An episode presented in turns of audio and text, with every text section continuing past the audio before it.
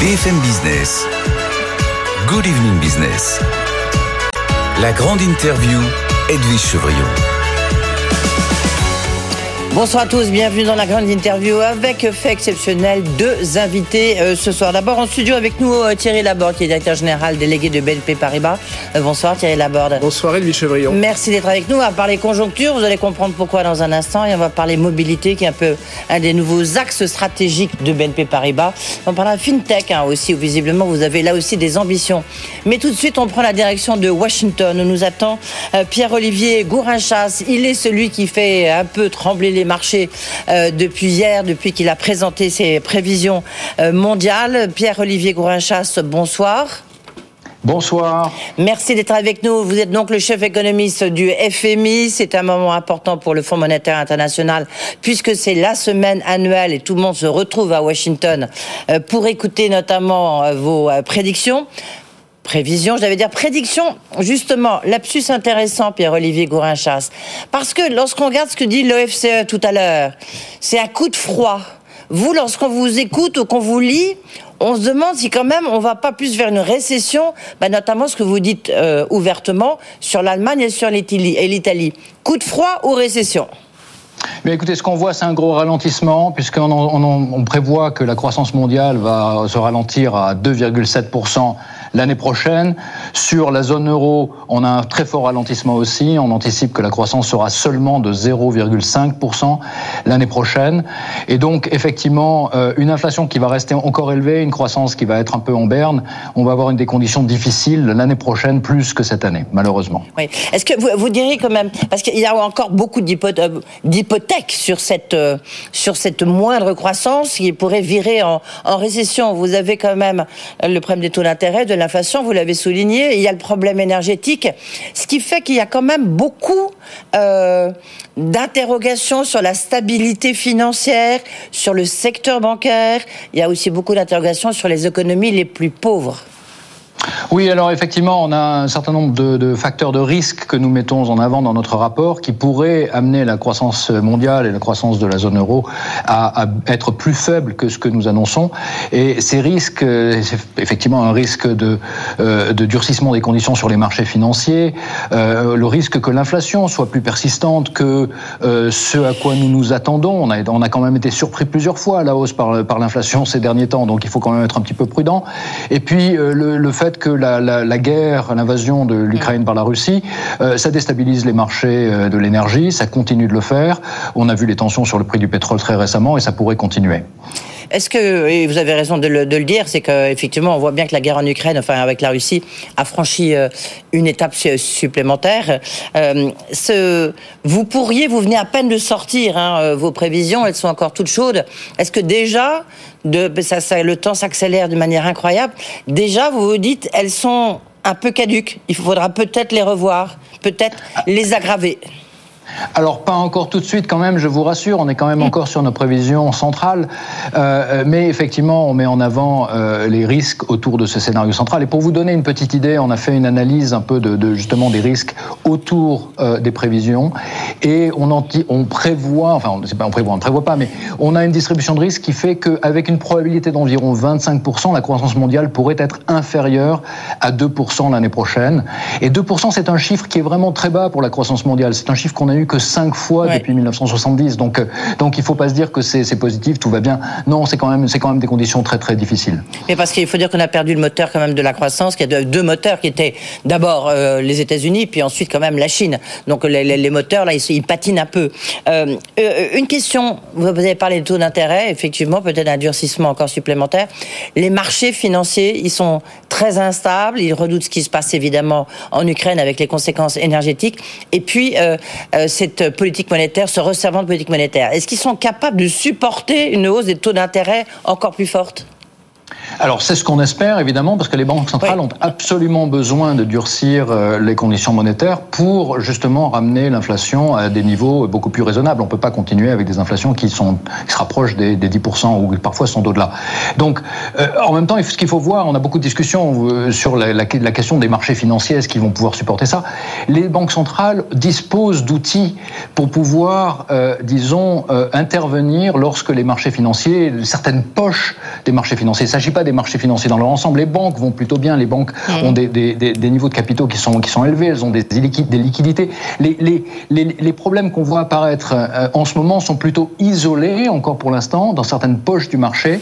Et les banques centrales peuvent intervenir avec d'autres instruments en fournissant de la liquidité de manière ponctuelle, comme l'a fait la Banque d'Angleterre sur les deux dernières semaines, ou en fournissant, euh, euh, en mettant en place des, des disons des, des lignes de crédit qui permettent à certains, certains intervenants sur ces marchés financiers de pouvoir faire face à leurs besoins de liquidité temporaire.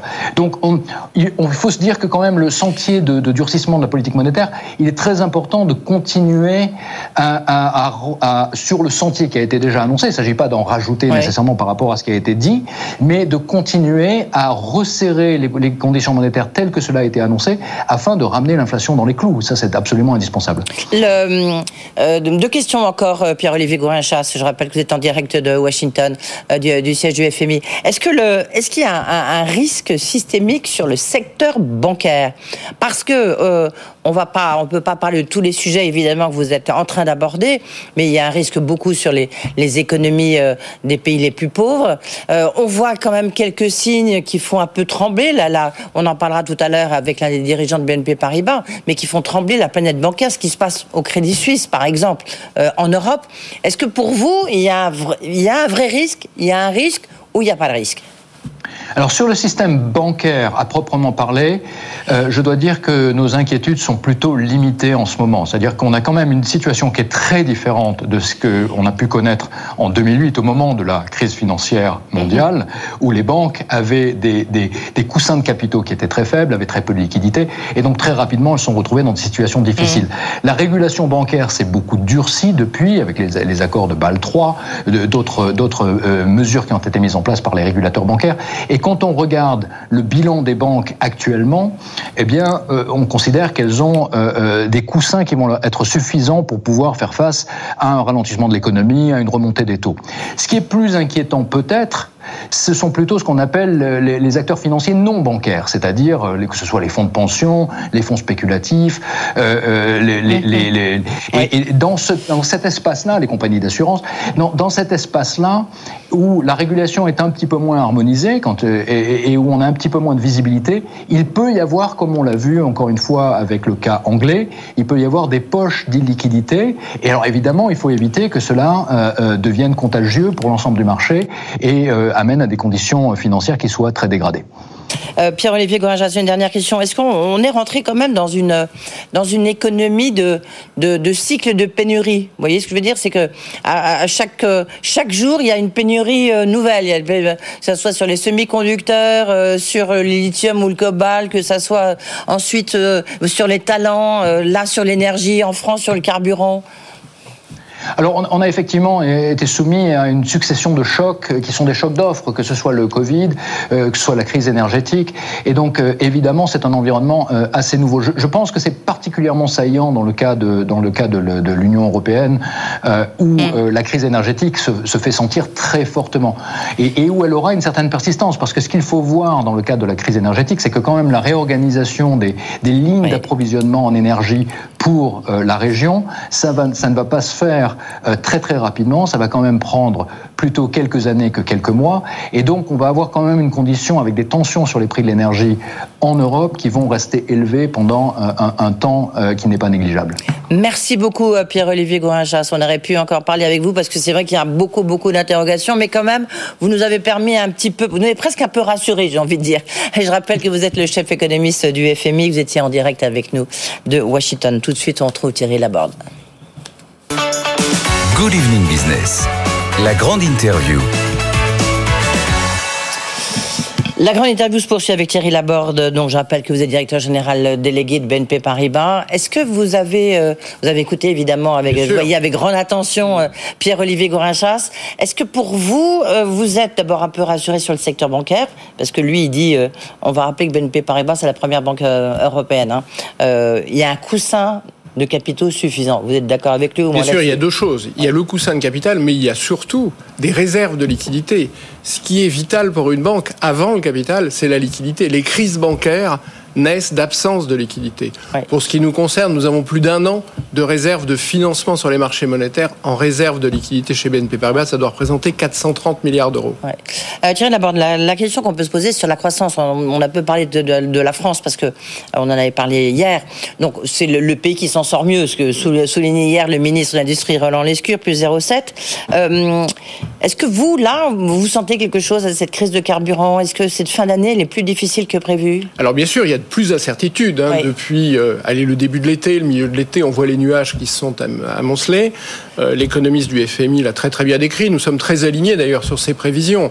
Nous avons un scénario central, nous, d'une d'une petite récession temporaire courte hein, en froid, Allemagne, Italie, un petit, un petit ralentissement, voilà, et euh, du zéro plus en France, donc très proche des prévisions qui ont été Un petit peu moins, un petit annoncées peu moins aujourd'hui. élevé quand même. Euh, Parce que- 0,7, Oui. 0,5, D'accord. 0 plus, voilà, c'est 0 plus, hein. Ouais. c'est faible, hein, 0 plus, hein, par L'Allemagne, vous, vous prévoyez, parce que vous êtes c'est très, important, en Allemagne, euh, vous prévoyez une récession, effectivement, en Bah, Allemagne et en Italie? L'Allemagne et l'Italie sont très dépendants du prix du gaz. Ouais. La France l'est beaucoup moins. Toutes les industries qui sont dépendantes du prix du gaz vont souffrir davantage que des industriels plus dépendants du prix de l'électricité, par exemple.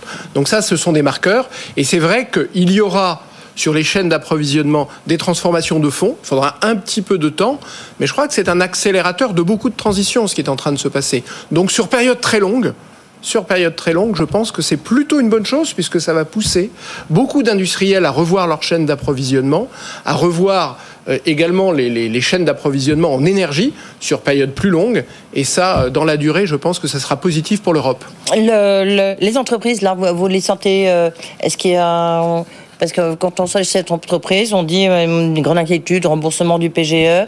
Puis en même temps, il y en a d'autres qui vous disent, bah non, moi nous ça va plutôt bien, so far so good. hein. Alors, ce qu'on voit- vous, les banquiers, qu'est-ce que vous voyez? Sur les plus grandes entreprises, il y a énormément de cash flow, même sur les ETI. Ouais. On voit beaucoup de réserves. On voit des projets qui peuvent un peu se différer. Euh, des, des- des chefs d'entreprise qui seront prudents dans cette période où l'incertitude est plus et élevée. qui, et qui se, effectivement, qui se décalent Qui peuvent projets. différer des projets, hein, des projets d'investissement. On va attendre un petit peu. On l'observe pas encore, mais dans l'intention, on l'entend. Dans l'intention, on peut l'entendre, mais pas d'inquiétude majeure. En revanche, ce qu'on voit, c'est plus difficile pour des toutes petites entreprises sur des secteurs comme le commerce de détail, comme la restauration, ou des entreprises créées de façon plus récente. Ouais. Donc pour l'instant, vous, vous restez très confiant dans l'économie française, vous Vous, banquier, vous, BNP Paribas? Nous, nous sommes, vous savez, une banque, c'est d'abord une centrale de risque. Mm. Donc notre métier, c'est aussi d'aider les entreprises à mieux gérer leurs risques. Ouais. Donc qu'est-ce qu'on a vu tout au long de cette année 2022 Beaucoup de progression sur les couvertures de risque, de change, de commodités, de taux. On est revenu sur un monde de grande volatilité. Donc la banque est très utile aussi pour aider ses clients, institutionnels et entreprises, à couvrir ces risques. Ouais. Alors, le, vous, vous vous lancez euh, dans... Oh, tiens, une petite- question d'abord, je dirais presque de- d'utilisatrice. Euh, Vous, avez, euh, euh, vous allez mettre en commun avec euh, trois autres banques, le Crédit Agricole, la Société Générale, les distributeurs de billets, les fameux DAB, euh, une manière de faire des, des économies. Quand est-ce que ça va commencer? C'est-à-dire ce seront les mêmes? Alors c'est avec la Société Générale et le Crédit Mutuel. Hein. Ah, Crédit Mutuel, Voilà, pardon, sommes, Crédit euh, Agricole, nous je me avons- suis dit, ça c'est incroyable. Pardon, Nous avons excusez-moi. annoncé cette, me ce moi. projet il y a déjà un certain temps. Nous allons le rendre opérationnel puisqu'il fallait obtenir les autorisations. Nous créons en commun un établissement de paiement, ces trois groupes bancaires, qui va apporter du service pérenne, en particulier dans les points les plus ruraux, pour que le GAB reste et qui va optimiser euh, la permanence de ces GAB dans les zones plus urbaines. Oui, et, et- et donc l'économie sera de combien? Il y aura quand des DAB en moins, forcément, puisque Bah, sera... Quand vous allez, vous voyez, place de l'Opéra ou rue de Rennes, vous les comptez Oui. tous Oui. et vous regardez combien ils sont utilisés, vous dites qu'il y a un peu de gâchis. D'accord, donc il y aura... c'est- c'est- Dans, les zones urbaines, il y en aura un petit Potentiellement, peu moins. on s'en supprimera quoi Un tiers, une Il y moitié en aura un petit peu moins. Il pourrait y en avoir plus dans les zones les plus éloignées, les zones les plus rurales, pour garder cet accès au cash aux Français. Alors, nouvelle stratégie de BNP Paribas. Vous voulez même, à horizon, je crois, 2025, euh, dégager un milliard de revenus euh, supplémentaires sur la mobilité. Alors, j'ai envie de dire, c'est un mot tellement galvaudé que ça fait presque un petit peu peur, la mobilité. Et, et surtout, qu'est-ce que vous appelez, qu'est-ce que BNP Paribas abe- appelle dans la mobilité Alors la mobilité, c'est un marqueur de la transformation de nos économies, Oui, de nos sociétés. On est d'accord, mais... La transition, de l'innovation. Il y a beaucoup d'innovation dans ces secteurs et de nouveaux usages.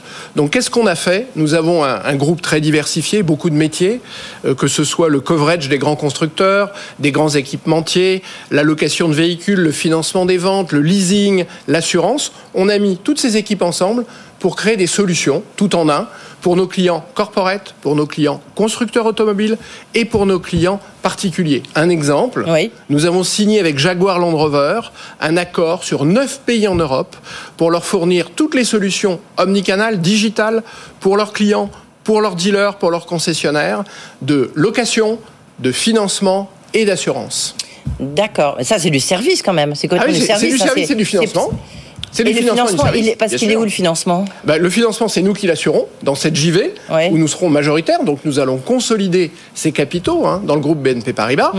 et assurer, bien sûr, une participation au groupe Jaguar Land Rover et apporter à ses clients l'ensemble de la gamme de services. L'automobile est en train de devenir une forme de produit financier, quand vous le voyez, ce qui permet justement d'avoir accès à des automobiles qui sont plus chers, on voit bien l'électricité major de 8 à 15 000 euros selon les modèles, hein, à gamme identique le prix d'un véhicule, et la location le service autour de la location peut euh, rendre ce véhicule accessible. Surtout, c'est que vous êtes un des leaders de la location euh, avec Exactement. Euh, de, de, véhicules hein, depuis votre grande acquisition. C'est un secteur qui en fait est en train de prendre beaucoup d'importance. Beaucoup d'importance. Euh, c'est la révolution de l'automobile, en fait, vous, vous percute énormément. Quand je dis vous, c'est vous, euh, secteur financier, quoi. Eh bien, ça donne des opportunités. Oui, c'est l'idée, hein, c'est d'avoir, de fédérer toutes les équipes pour mettre en œuvre des opportunités, pour aller chercher de nouvelles flottes. On voit de nouveaux acteurs. La livraison retail, ça ouvre le e-commerce. Il faut bien livrer le colis qui doit arriver dans le dernier kilomètre. Derrière, il y a une camionnette, il y a un petit camion, il y a un petit utilitaire. Eh bien, celui-là, nous le louons à ces acteurs qui sont souvent des indépendants, par exemple.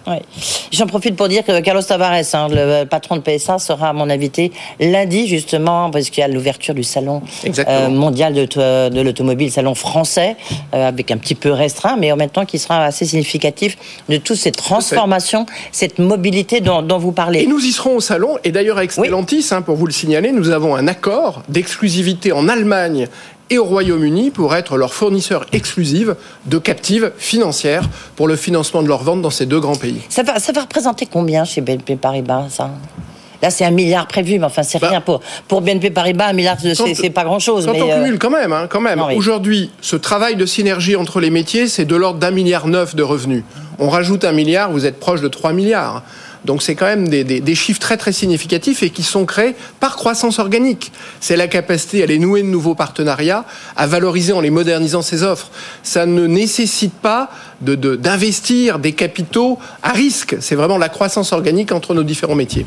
Le, vous lancez aussi une plateforme pour les particuliers, non? On lance en France une plateforme pour les particuliers qui verra le jour au premier semestre 2023 pour apporter toute une offre de solutions de mobilité pour satisfaire les contraintes budgétaires des Français et leur apporter les offres de services dans ce domaine. Euh, Thierry Laborde, il y a aussi les fintech, hein, parce que vous avez annoncé euh, donc le, le, rachat d'une fintech qui s'appelle Cantox. Après, on va rappeler que vous avez racheté le compte Nickel, vous avez racheté Floa. Euh, tiens, vous allez racheter Orange Bank? Ça y est, c'est en vente.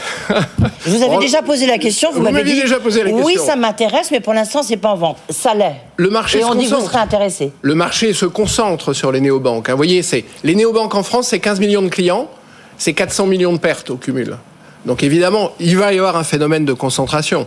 Est-ce que nous serons dans celui-là ou dans un autre Nous verrons. Nous, nous avons une néobanque qui s'appelle Nickel, qui est profitable, qui se développe dans quatre pays aujourd'hui. Elle ouvre l'Allemagne en début d'année prochaine, après avoir ouvert l'Espagne, la Belgique et le Portugal. Donc là, vous nous dites, Orange Bank, euh, vous regardez le dossier bah, je vous, dis, déjà le secteur, je ne vous dis pas ça, Edwige. Bah, je vous dis que le secteur va se concentrer et nous verrons si nous sommes un acteur de cette concentration ou pas. Non, vous avez dit que vous seriez un acteur de cette concentration, mais qu'il y avait différentes concentrations. Donc, euh, bah, nous, nous savons, nous sommes, et vous l'avez bien compris, à l'exemple de la mobilité, sur un sujet de croissance organique. Nous nous poussons beaucoup la croissance organique. C'est l'exemple de, de, Nickel, acquis en 2017, et que nous poussons beaucoup dans son développement européen. Voilà, mais il y a eu une acquisition avant. Vous avez fait de ah, l'acquisition Nickel. Bien sûr, bien sûr, Donc, vous pouvez acquérir Orange Bank et puis pousser sa croissance. Mais ce n'est pas ce que je vous ai dit.